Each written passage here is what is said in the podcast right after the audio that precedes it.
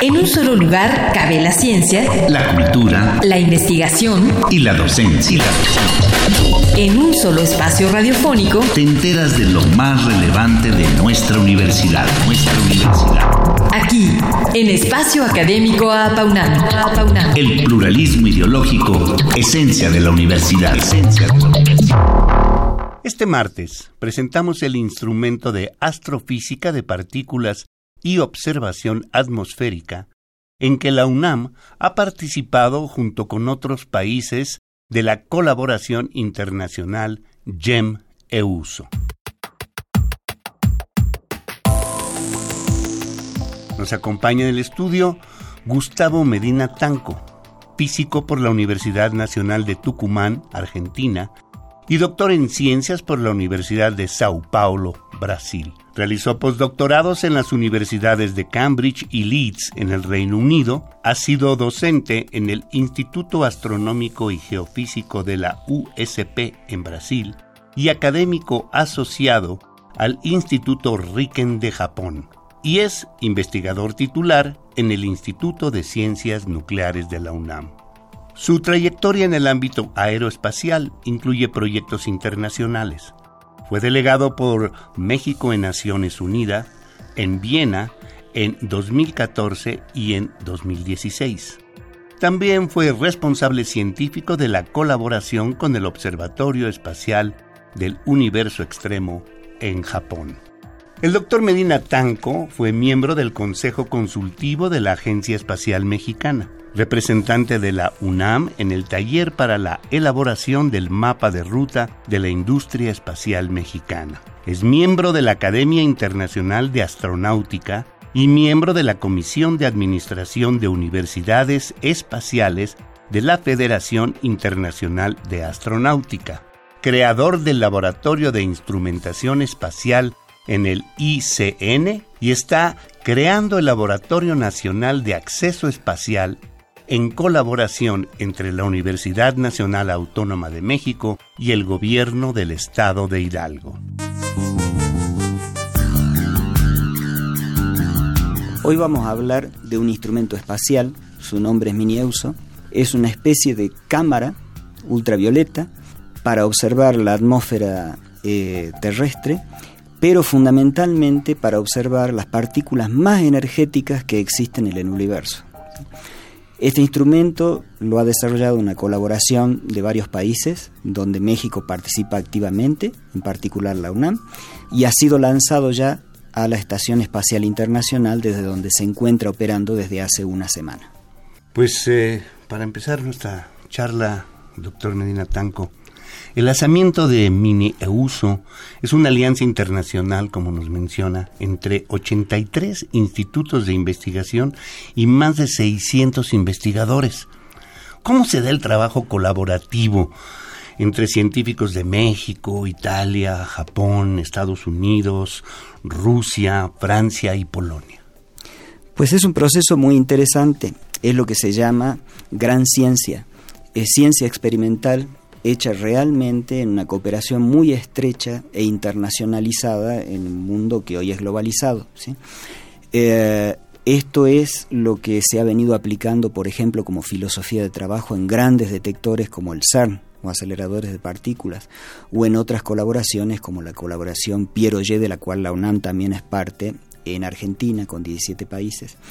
Es un trabajo sumamente interesante, muy apasionante pero por sobre todo está tanto a la frontera de la física eh, como también a la frontera de la formación de recursos humanos, en particular muy muy importante para países como el nuestro, ya que le brinda la oportunidad a nuestros jóvenes de realmente trabajar en cooperación estrecha y al mismo nivel que jóvenes de otros lugares del mundo. Doctor, ¿Cuáles son las instancias de la UNAM involucradas en este proyecto y qué representa para la máxima casa de estudios? La institución involucrada es el Instituto de Ciencias Nucleares. Hay otras instituciones en el país también involucradas, pero es desde aquí, desde la UNAM y desde el Instituto de Ciencias Nucleares que se coordina absolutamente todo. Y todo este esfuerzo de producción de, de, hardware para ese instrumento ha sido hecho en el Laboratorio de Instrumentación Espacial de la UNAM. Para la UNAM representa mucho, representa no solo de nuevo la parte de física y de ciencia básica y astrofísica básica, nuestra comprensión del universo, digamos, sino que también representa una oportunidad de la universidad contribuir efectivamente al desarrollo de tecnología espacial en México al mayor nivel internacional. ¿Y en qué consiste la participación del Laboratorio de Instrumentación Espacial al Instituto de Ciencias Nucleares en el desarrollo del mini EUSO? El Laboratorio de Instrumentación Espacial en cada experimento, en cada instrumento espacial científico en que participa, siempre hace una aportación importante en hardware. Eh, así como también en ciencia. En este caso, lo que se ha contribuido al desarrollo de ese instrumento es con un sistema que se llama sistema de monitoreo de sensores o housekeeping en general en la jerga del área, que es como si fuera el sistema nervioso de un instrumento. Es como la computadora central, como si fuera el cerebro de una persona, se comunica con absolutamente todas las partes de ese detector para recoger información, ver sensores, para determinar su estado de salud, podríamos decir, prender, apagar diferentes partes. ¿eh? Entonces, eso es lo que se ha contribuido al desarrollo del instrumento. Doctor Medina Tanco, ¿Podría explicarnos qué es el mini EUSO y por qué es importante su lanzamiento? Por varias razones para diferentes actores. ¿sí? Para nosotros es muy importante, como laboratorio de instrumentación espacial en la UNAM, pues representa el hecho de haber desarrollado la capacidad de construir efectivamente en el desarrollo de tecnología espacial de primer nivel. Desde el punto de vista científico, los intereses son varios. Primero es el primer instrumento que va a tratar de observar partículas de extremas energías, las energías más altas que se conocen en el universo, desde el espacio. Eh, lo va a hacer en el lado nocturno de la Tierra. Cuando entran estas partículas emiten luz en el ultravioleta, una luz que no lo ven los ojos de los seres humanos, pero lo puede ver esta, este detector y a partir de eso se pueden determinar o tratar de determinar cuál es el origen de esas partículas, que hoy en día es un misterio. Pero por otro lado también, y eso es un hermoso ejemplo de lo que esta ciencia de frontera puede hacer, tiene otras ramificaciones. Por ejemplo, como objetivos secundarios, tiene el hecho de que es la primera vez que se va a observar la atmósfera de la Tierra en el lado nocturno en luz ultravioleta. Con esto, ¿qué se puede ver? Se puede ver, por ejemplo, la, la bioluminiscencia, o sea, la luz que producen organismos vivos, como por ejemplo el, el zooplancton, en los océanos. Y con eso conocer su distribución, los efectos de la polución sobre ellos, y eso está a la base de la cadena alimentar por lo tanto es sumamente importante para el equilibrio de la, de la biosfera y por lo tanto para la vida de los seres humanos. También va a observar descargas eléctricas muy interesantes que ocurren no desde las nubes hacia la Tierra, o entre las nubes y la Tierra, como son los rayos que todos observamos todos los días, sino también otras descargas que tienen nombres extraños, eh, elves o cosas así, que, para qué hablarlas. Pero bueno, lo importante es que salen de las nubes y van hacia el espacio. O sea, cuando tenemos una tormenta y descargas tanto entre la Tierra y las nubes como otras que van hasta 80 o 100 kilómetros de altura. Y esas van a ser observadas por este instrumento también. Doctor, ¿cuáles son los fenómenos atmosféricos llamados por los científicos poco comprendidos? Bueno, esos fenómenos poco comprendidos son casualmente estas descargas eléctricas que le mencionaba hace poquito en la pregunta anterior, Esencialmente la Tierra, la alta atmósfera, es un plasma, es lo que se le llama el cuarto estado de la materia, es materia que está ionizada, que es muy compleja en sus propiedades, y es en ese medio que se producen estas descargas entre las capas superiores de la atmósfera y la magnetósfera, que es ese ambiente magnético que rodea la Tierra. ¿sí? Las causas y la dinámica de esos fenómenos no es bien conocida, así como tampoco se conoce si es que están relacionadas tal vez a fenómenos dentro de la Tierra, ¿sí? corrientes eléctricas, por ejemplo, en la Tierra que puedan inducir algunos fenómenos a esas alturas. Entonces tiene un interés científico intrínseco muy muy importante, ¿sí? pero es ese tipo de descargas, descargas que hasta la era espacial no sabíamos que existían, porque solo vemos pues lo que podemos ver desde nuestra pequeña casa en la superficie de la Tierra, desde abajo, mirando el cielo, pero hay mucho para observar desde el cielo para abajo también. ¿Y cuál es la información que, que puede recabar o recabará el mini EUSO y qué representa para la ciencia contar con estos datos? ¿Para qué los usan?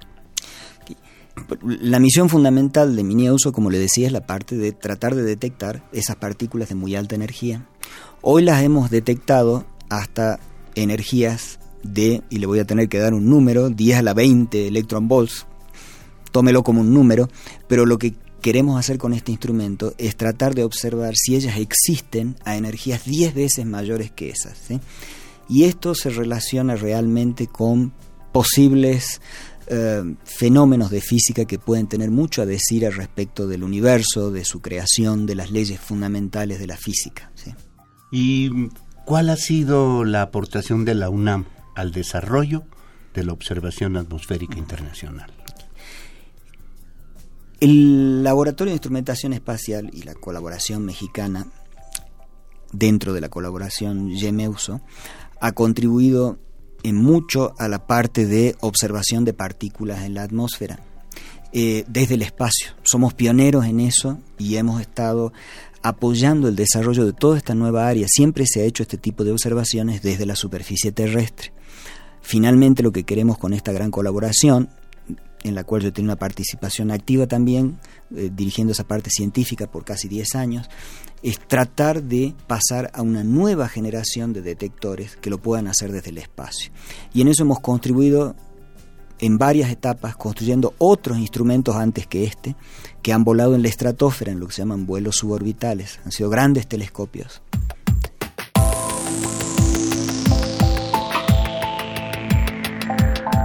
El hecho de que realicemos ciencia, ciencia de frontera, en astrofísica de partículas y atmosférica, tiene una gran, gran importancia para el país.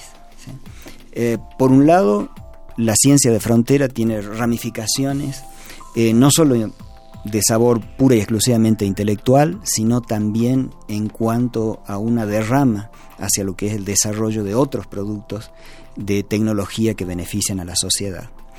La relación del estudio con la atmósfera obviamente es más directa todavía con las aplicaciones y aplicaciones prácticas. En el caso de este instrumento, por ejemplo, el hecho de poder tener información de la distribución de zooplancton y fitoplancton en los océanos y cómo eso se liga a problemas de cambio climático, de cambio de temperatura en los océanos, de dispersión de productos químicos, plásticos, etcétera, es fundamental para ver las estrategias que tomamos en cuanto a la administración de nuestro propio planeta, aparte de su valor exclusivo científico.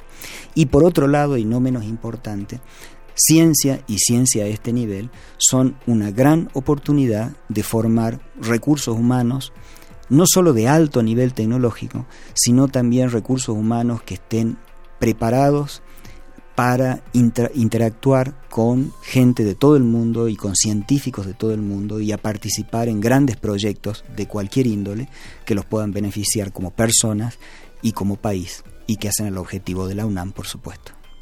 Bueno, pues el tema de la observación astrofísica y atmosférica y la importancia del proyecto Mini EUSO continuarán la próxima semana de mano del doctor Gustavo Medina Tanco. Gracias por esta charla, doctor, se le agradecemos mucho y agradecemos también a quien nos permitió acompañarle. Gracias a ustedes por la oportunidad.